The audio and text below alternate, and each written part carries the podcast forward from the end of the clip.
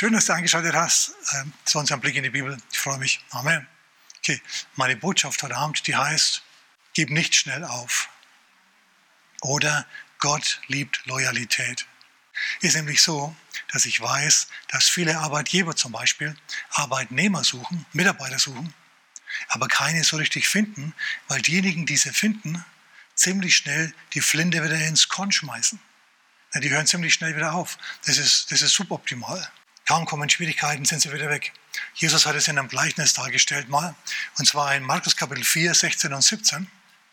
Da spricht er über den Seemann, der das Wort sät. Und er sät es auf steinigen Boden. Und es geht zwar schnell auf, aber kaum kommt Sonne und kaum kommt, kommt mal ein bisschen Hitze und verdorren sie und sind wieder weg. Und er erklärt das Gleichnis dann und er sagt, es gibt Leute, die sind begeistert dabei und kaum kommen Schwierigkeiten irgendeiner Art, sind sie wieder weg. Oder sie sitzen in der Gemeinde, hören eine Botschaft und der Prediger, der hat mal nicht ihre Lehrmeinung. Und schon sind sie wieder weg. Denn hey, hallo, andere Gemeinden haben auch schöne Prediger. Manche sind noch keine 30 und sind bei ihrem dritten Partner. Ich meine, hallo, wie soll das weitergehen?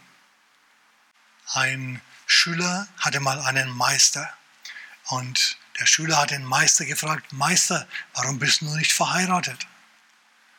Und der Meister sagt, ich suche die perfekte Frau.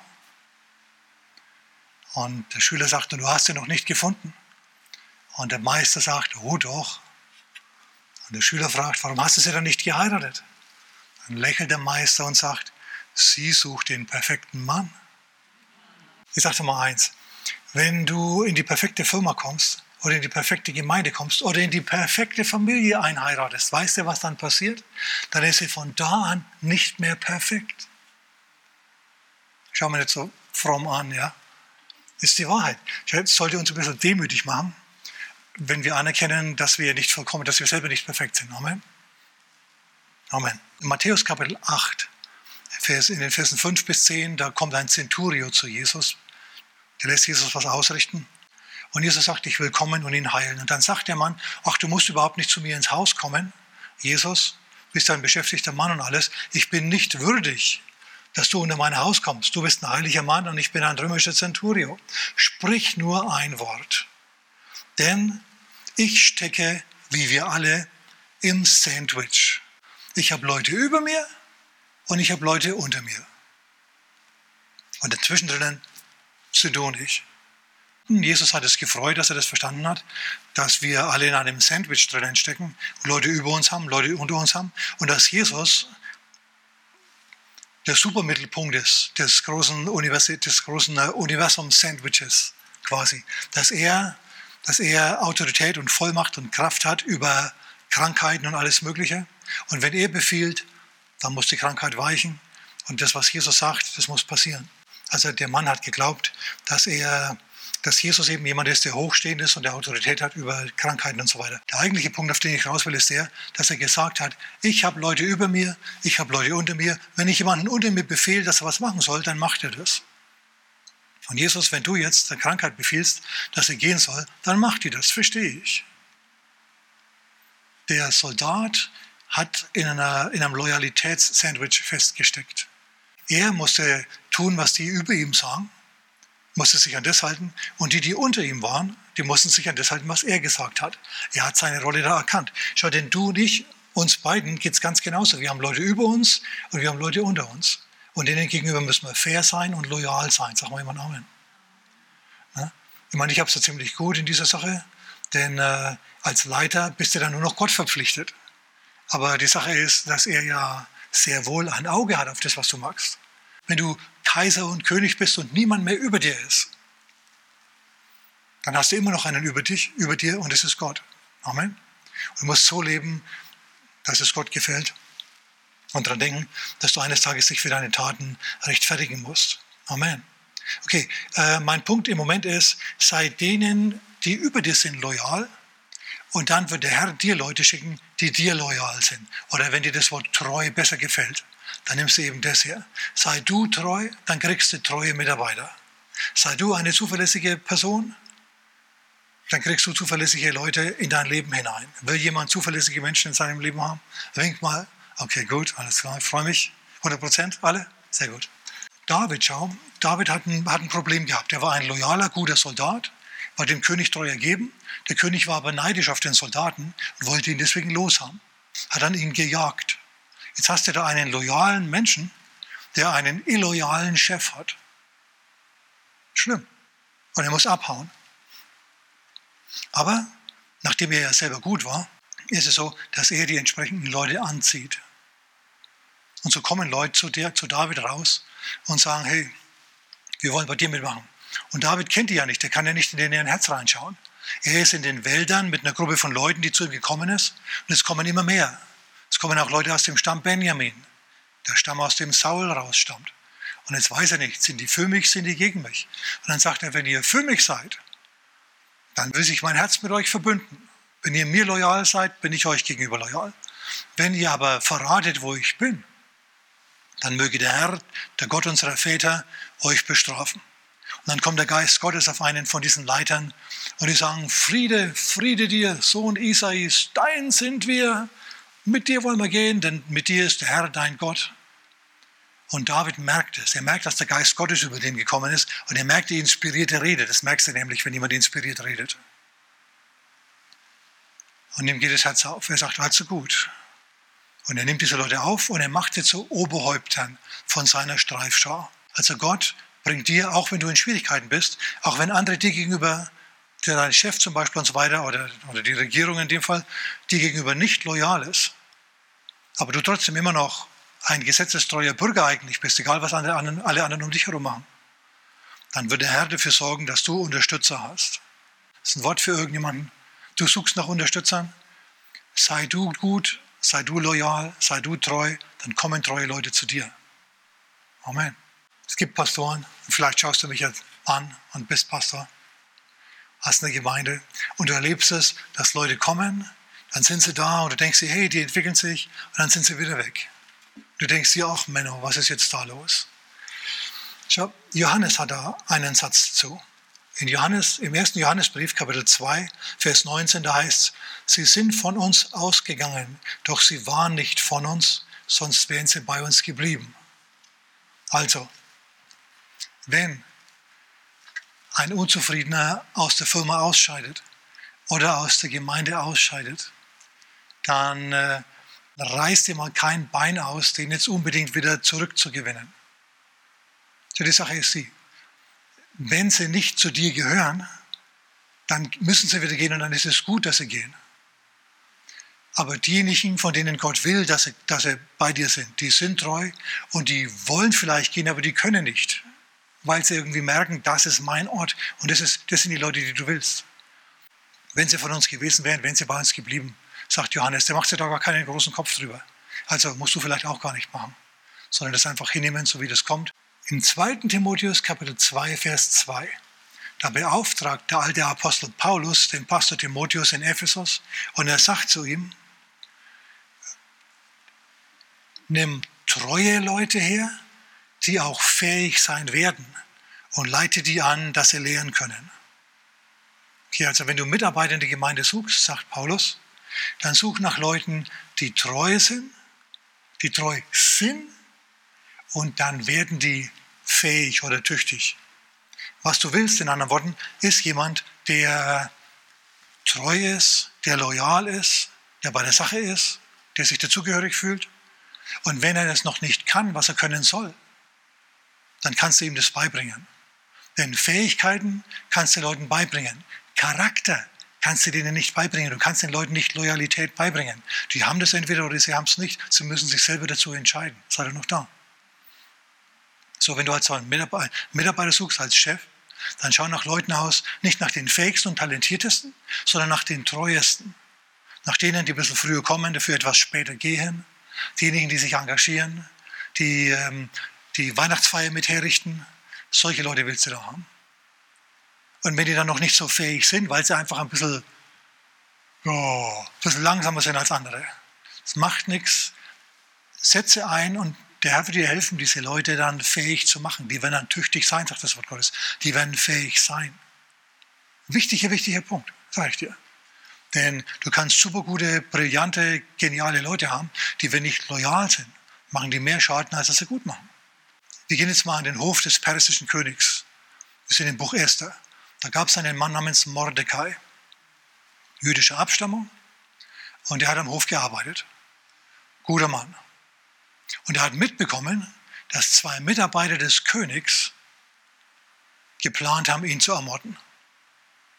Und das hat er mitbekommen, das hat er der Königin Esther geflüstert, das war seine Ziehtochter, und die hat es dem König gesagt. Der König hat nachschauen lassen, so auf geheime Art und Weise, hat gestimmt, hat er also die Bösen abräumen können. Hat sich sehr gefreut, dass er überlebt hat, dieser König. Und jetzt ist die Frage, war dieser Mordecai loyal? Ja, das war er. Er war treu. Er hat dem König gedient, hat sein Leben bewahrt. Aber die Sache ist, er hat nichts dafür bekommen. Er hat 0, nichts dafür bekommen. Keine goldene Uhr, keinen Orden, kein gar nichts. Jetzt stell dir mal vor, du bist ein Mitarbeiter, du gehst abends, es ist schon dunkel, zur Firma raus und da kommt eine Gruppe von Schlägern an und der Chef will gerade zu seinem Auto gehen. Und die kommen an und fangen an, den Chef rumzuschubsen und zu verprügeln. Und du rennst hin und sagst, haltet ein! Ja, düst hin und fängst an, die zu verprügeln. Und dann liegen sie da, alle fünf, und der Chef sagt, Huh, vielen Dank, guter Mann, guten Abend. Und dann fährt er einfach weg. Du würdest dir denken, Mensch, jetzt habe ich mir eine Beule geholt und eine Schramme und habe gar nichts dafür bekommen. Und dann kommt ein Charaktertest. Jetzt musst du sagen, okay Herr, wenn der mir nichts gibt, wenn der mich nicht belohnt für meine Loyalität, ich hebe meine Augen auf zu dir, denn alle meine Quellen sind in dir, Herr. Dein Bach ist voller Wasser und wenn ich gut bin zu anderen, wirst du dafür sorgen, dass andere gut sind zu mir. Amen. Aber genau das Gegenteil passiert jetzt. Es wird ein Mann, der den Mordecai und seine Volksgruppe, die Juden, hasst, befördert vom König und zum Chef gemacht. Und er steigert sich in so einen Hass hinein, dieser Haman, so heißt er, dieser Minister des Königs, dass er den Mordecai hasst. Und nicht nur den Mordecai, sondern die ganzen Juden mit. Und er plant jetzt, sie alle zu ermorden. Jetzt haben wir einen Mann, Mordecai, der arbeitet weiter, hat was Gutes getan, für den König noch dazu und hat nichts dafür bekommen. Nichts. Und der hat es eingesteckt. Der hat es eingesteckt. Musst du dir mal vorstellen. Und wie gesagt, jetzt hat dieser Mordecai einen mächtigen Feind, der ihn töten will. Und dann kann der König eines Tages nicht schlafen. Und weil es damals noch kein Internet gab und kein Fernsehen, hat er sich die Chronik der Tage bringen lassen, die Zeitung von gestern. Und dort hat er sich dann vorlesen lassen. Und dann kam eben auch die Rede auf die Begebenheit, Mordecai rettet dem König das Leben. Und dann fragt der König, was hat er eigentlich seinerzeit bekommen? Wie ist er belohnt worden? Und dann schauen sie nach. Ja, er hat nichts bekommen, er ist nicht belohnt worden. Denkt sich der König, hm, schlechte Politik, das ist wirklich dumm, was ich da gemacht habe. Wenn, ich, wenn einer schon mal was Gutes tut, mein Leben rettet, dann muss ich den auch belohnen. Und dann kommt sein Minister an, dieser Haman, dieser Hasser der Juden und des Mordecai. Und dann trägt der König dem Feind auf, dem Feind Mordecais auf, ihn besonders zu ehren. Betriebsfeier einzuberufen, eine Rede auf ihn zu halten, der Feind, den der gegen ihn in der Firma intrigiert hat, der muss jetzt eine Lobrede auf ihn halten, der muss ihm die goldene Uhr präsentieren, der muss ihm den Scheck vom König präsentieren, der muss ihm das neue Auto präsentieren, der muss jetzt lauter gute Sachen über ihn sagen. Boah, was will ich raus? Wenn die Zeit gekommen ist, dann tut der Herr dich schon erheben und dich, und dich belohnen für deine Loyalität. Und er wird, weil er einfach Gott ist, er wird, schau, größere Ziele und Pläne damit verbinden und er wird den mächtigen Feind erniedrigen und dazu zwingen, dass er dir Loblieder singen muss. Und seine Pläne werden natürlich vereitelt. Und es ist nicht so, dass die Juden draufgehen. Vielmehr ist es so, dass dieser Haman draufgeht. Mir ist ein Phänomen aufgefallen. Und zwar, dass alle, die ich so gefunden habe, die wirklich illoyal waren, die nicht treu waren in der Bibel, die ihre Chefs und ihre Mitarbeiter hintergangen haben, Wisst ihr, wie die geendet sind? Viel zu viele von denen? Die haben zum Schluss gebaumelt. Okay, also dieser Mordecai, der ist wichtig. Gott benutzt deine Feinde, um dich zu befördern. Das hat er mit diesem, mit diesem Haman und diesem Mordecai seinerzeit gemacht. Und wer nicht bitter, wenn scheinbar Schlechtere als du befördert werden. Es kann sein, dass die zum Schluss als Sprungbrett für dich herhalten müssen. Hast du das gehört? Denk nicht, dass du immer übersehen wirst. Du wirst nicht immer übersehen. Gott sieht dich. Dreh dich mal zu deinem Nachbarn und sag, Gott sieht dich.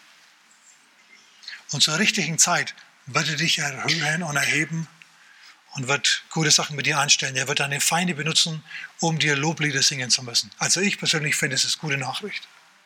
Na, keine, keine Waffe, die wieder dich geschmiedet ist, dir wird es gelingen. Nein, im Gegenteil. Die Waffe, die musst du bloß für dich kämpfen. Stell dir mal vor. So macht er das. Im 1. Korintherbrief, Kapitel 4, Vers 1, da heißt an Verwaltern, an Leuten, die was zu sagen haben in der Firma, sucht mal, dass sie treu sind dass sie loyal sind. Loyalität ist auch für einen geistlichen Dienst eine Voraussetzung. Du musst Jesus gegenüber loyal sein. Ne? Petrus zum Beispiel. Petrus war überaus loyal. Der war so loyal, dass er schon wieder töricht war. Als er zum Beispiel im Garten Gethsemane gemerkt hat, die kommen jetzt und wollen Jesus verhaften, hat er sein Schwert aus der Scheide gefummelt und hat angefangen rumzuwirbeln und draufzuhauen. Sehr loyal. Der hat seinen Herrn, der hat Jesus beschützt und bewahren wollen. Also das finde ich nicht schlecht, dass da einer war, der sein Leben hingegeben hätte für Jesus im Kampf. Stell dir das mal vor. Nur das war natürlich ein Fehler, denn Jesus wollte sich ja verhaften lassen. Er musste ja ans Kreuz und wollte dorthin. Deswegen sagt er auch sofort, Petrus, was machst du da? Hallo, du bringst dir der Lösungsplan durcheinander. Steck dein Schwert wieder weg, ja? Außerdem sagt er noch was. Wer das Schwert benutzt, der wird durch Schwert sterben, ja? Und dann nimmt er das Ohr von dem Malchus, der das Ohr verloren hat, ja? Und heilt ihn. Übrigens, Petrus hat nicht auf das Ohr gezielt. Er hat so mehr auf den Scheitel gezielt. Also er hat wirklich Jesus verteidigen wollen. Das ist Loyalität bis zum, bis zum bitteren Ende. Er wäre also beinahe für Jesus gestorben. Loyalität, nicht schlecht. Nur, um gleich drauf Jesus zu verleugnen, davon zu laufen und zu sagen, ich kenne ihn nicht, ich kenne ihn nicht. Also wir sehen hier irgendwie, einmal ist er bis zum Tod bereit, für Jesus zu kämpfen und im nächsten Moment kennt er ihn nicht mehr. Wir merken, der ist noch ein bisschen im Werden, dieser Mann. Der ist noch nicht wirklich fest hinter Jesus. Seine Loyalität ist noch nicht hundertprozentig. Er will, als er das Schwert sieht, Jesus beeindrucken. Er will Jesus nicht wirklich helfen, er will vielmehr selber gut dastehen. Es ist ein Unterschied dazwischen, jemandem zu helfen und so aussehen zu wollen, wie wenn ich jemandem helfen würde. Bist du noch da? Verstehst du das? Petrus war noch so, dass er signalisieren wollte, Herr, siehst du das, wie ich für dich kämpfe? Siehst du das? Oh, siehst du mich? Er hat gewusst, dass ihm mit Jesus nichts passiert. Jesus hat die Kontrolle über alles. Der Mann, der Sturm und Wind und Wellen stillen kann, der Tote auferwecken kann. Wenn ich auf seiner Seite bin, dann kann mir nichts passieren. Wisst ihr, warum ich, was ich denke mittlerweile? Ich bin mittlerweile der Meinung, dass Jesus sich zwölf Apostel ausgesucht hat, obwohl er eigentlich nur zehn wollte. Zehn zehn Gebote. Ne? Und, und was ist halt, zehn ist eine wichtige, wichtige, wichtige Größe in der Bibel. Aber er hat zwölf genommen. Wisst ihr warum? Weil möglicherweise zwei ausfallen. Einer ist tatsächlich ausgefallen. Der illoyale, geldgierige Judas, ganz genau, Judas. Und noch ein anderer war in Gefahr, hier alles durcheinander zu bringen und, und wirklich davon zu fliegen, die Kurve nicht zu kriegen. Und wisst ihr, wer das ist? Petrus. Aber Petrus hat die Kurve gekriegt. Jesus hat ja auch für ihn gebetet. Erinnerst du dich? Petrus, ich habe für dich gebetet. Hat, Jesus sagt nicht, ich habe für euch alle gebetet. Er sagt nur, Petrus, ich habe für dich gebetet. Warum? Weil der es am meisten gebraucht hat wahrscheinlich. Ich habe für dich gebetet, dass dein Glaube nicht aufhört. Wenn du dich der mal einst bekehrst, wenn du endlich dann durchdringst zum echten, zur wahren Nachfolge, stärke deine Brüder. Er hat in Petrus etwas gesehen, was er in Judas nicht gesehen hat. Er hat in Petrus eine Grundloyalität gesehen, während Judas ihn Rabbi genannt hat, Meister, und ihn geküsst hat und ihn dadurch verraten hat. Was uns zum nächsten Punkt bringt. Loyalität kannst du nicht an Worten sehen, sondern nur an Taten. Deine Taten sprechen viel, viel lauter als deine Worte. Wenn du zu mir sagst, hey Pastor, ich stehe hinter dir, und es war das letzte Mal, dass ich dich gesehen habe, dann denke ich mir, du stehst so weit hinter mir, dass ich dich überhaupt nicht mehr sehe. Ja? So, reden ist eines, reden ist Silber, Schweigen ist Gold, sagt man manchmal, aber tun ist Platin. Deswegen schenk dein Vertrauen nicht gleich immer jedem, sondern schau mal, wer loyal ist. Auch in einem Freundeskreis und so. Denn zum Schluss bist du immer derjenige, der immer gibt und der andere ist der, der immer nimmt. Das ist ungesund, sollte nicht so sein. Jesus selber ist auch loyal, ist er das bewusst. In Sprüche 17,17 17 steht ein wunderbarer Satz, und zwar, ein Freund liebt zu jeder Zeit und in der Bedrängnis wird er zum Bruder. Da in der Bedrängnis läuft er nicht davon, sondern er ist dann richtig bei dir und er hilft dir. Er geht mit dir durch dick und dünn, durch dick und dünn, durch dick und dünn. Lassen wir mal ganz kurz auf zwei Personen eingehen. Und zwar einmal auf Johannes Markus und auf Silas. Hast du Johannes Markus schon mal gelesen, schon mal gehört von dem? Das ist der Autor des Markus-Evangeliums. Es war der Neffe von dem Apostel Barnabas. In dem Haus seiner Familie hat sich eine Gemeinde getroffen. Paulus und Barnabas, als sie auf die erste Missionsreise gingen, die haben ihn mitgenommen als Diener. Aber er war nicht loyal. Als sie nämlich in eine schwierige Weltgegend gekommen sind, da hat er die Hände in die Luft geworfen und ist davon gelaufen und hat sich von ihnen abgesondert und ist wieder zurückgegangen nach Jerusalem. Er war nicht dabei. Ein paar Kapitel weiter, Kapitel 15, sind die Apostel wieder daheim. Und Paulus sagt zu Barnabas, so lass uns, lass uns nochmal losziehen und die ganzen Gemeinden, die wir gegründet haben, noch einmal besuchen, schauen, wie es ihnen geht. Und Barnabas sagt, ja, wir nehmen den Johannes Markus mit. Und Paulus sagt, ne, den nicht. Warum nicht? Weil er nicht mitgegangen ist zum Werk. Der ist nicht loyal gewesen. Der ist nicht bei der Sache gewesen. Der war nicht belastbar. Der ist davongelaufen. Der ist abgehauen. Ich will mit dem nichts zu tun haben. In Krisenzeiten will ich mit Leuten zusammen sein, die in der Krise nicht nur Freunde sind, sondern Brüder. Und Barnabas sagt, ja, ja, gib ihm noch eine zweite Chance. Er hat eine zweite Chance verdient. Und er sagt, hey, in der Not kann ich keine zweite Chance geben, da muss ich mich verlassen können. Und so reden sie also miteinander. Und zum Schluss ist es so, dass Johannes Markus, weil er eben gleich wieder aufgegeben hat, bei niemandem mehr angestellt wird, keine Einstellung mehr kriegt, außer bei Verwandten. Wisst ihr, wer ihn mitnimmt als Mitarbeiter? Barnabas, sein Onkel. Er hat sich später weiterentwickelt und hat dann das Markus-Evangelium geschrieben, war ein Mitarbeiter von Petrus dann später, alles klar. Aber wir halten jetzt mal fest. Paulus hat gesagt, nö, mit dem nicht mehr weil er eben Schwierigkeiten hatte mit der Loyalität. Silas dagegen war anders. Während Barnabas mit dem Johannes Markus gegangen ist, ist Paulus mit Silas losgezogen. Und sie sind umhergezogen und sie kamen nach Philippi. Und in Philippi haben sie gepredigt, haben einen Dämon aus einem Mädchen ausgetrieben. Dadurch ist dann ein Aufstand in der Stadt entstanden. Sie haben Paulus und Silas verprügelt. Obwohl Paulus derjenige war, der den Dämon ausgetrieben hat, haben sie Paulus und Silas verprügelt. Silas hat nicht gesagt, hey, ich habe mit dem nichts zu tun, ich kenne den nicht, lasst mich in Ruhe. Der war es, der was, haut ihn, nicht mich. Der hat den Kopf mit hingehalten, der hat sich wahrscheinlich über den Paulus gebeugt und hat die Schläge eingesteckt. Kann ich mir vorstellen. Mensch, ich bin größer als Paulus, Paulus heißt auf Deutsch der Kleine. Ich muss man also dann über den beugen, dass, dass, dass ich die Schläge einstecke.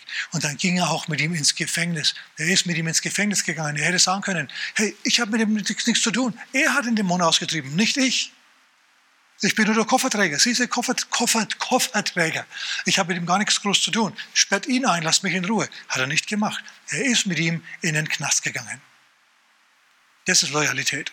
Das ist Loyalität, die Paulus wollte. Also mir gefällt es auch besser. Und so saßen sie dann um Mitternacht. Und es hat nicht nur Paulus gesungen, sondern Paulus und Silas. Beide haben gesungen und Lobpreis gemacht. Und beide haben dann dieses dramatische Wunder erlebt, nämlich eben das Erdbeben. Die Ketten sind abgefallen und die Entstehung der Gemeinde in Philippi im Kerker von Philippi. Loyalität.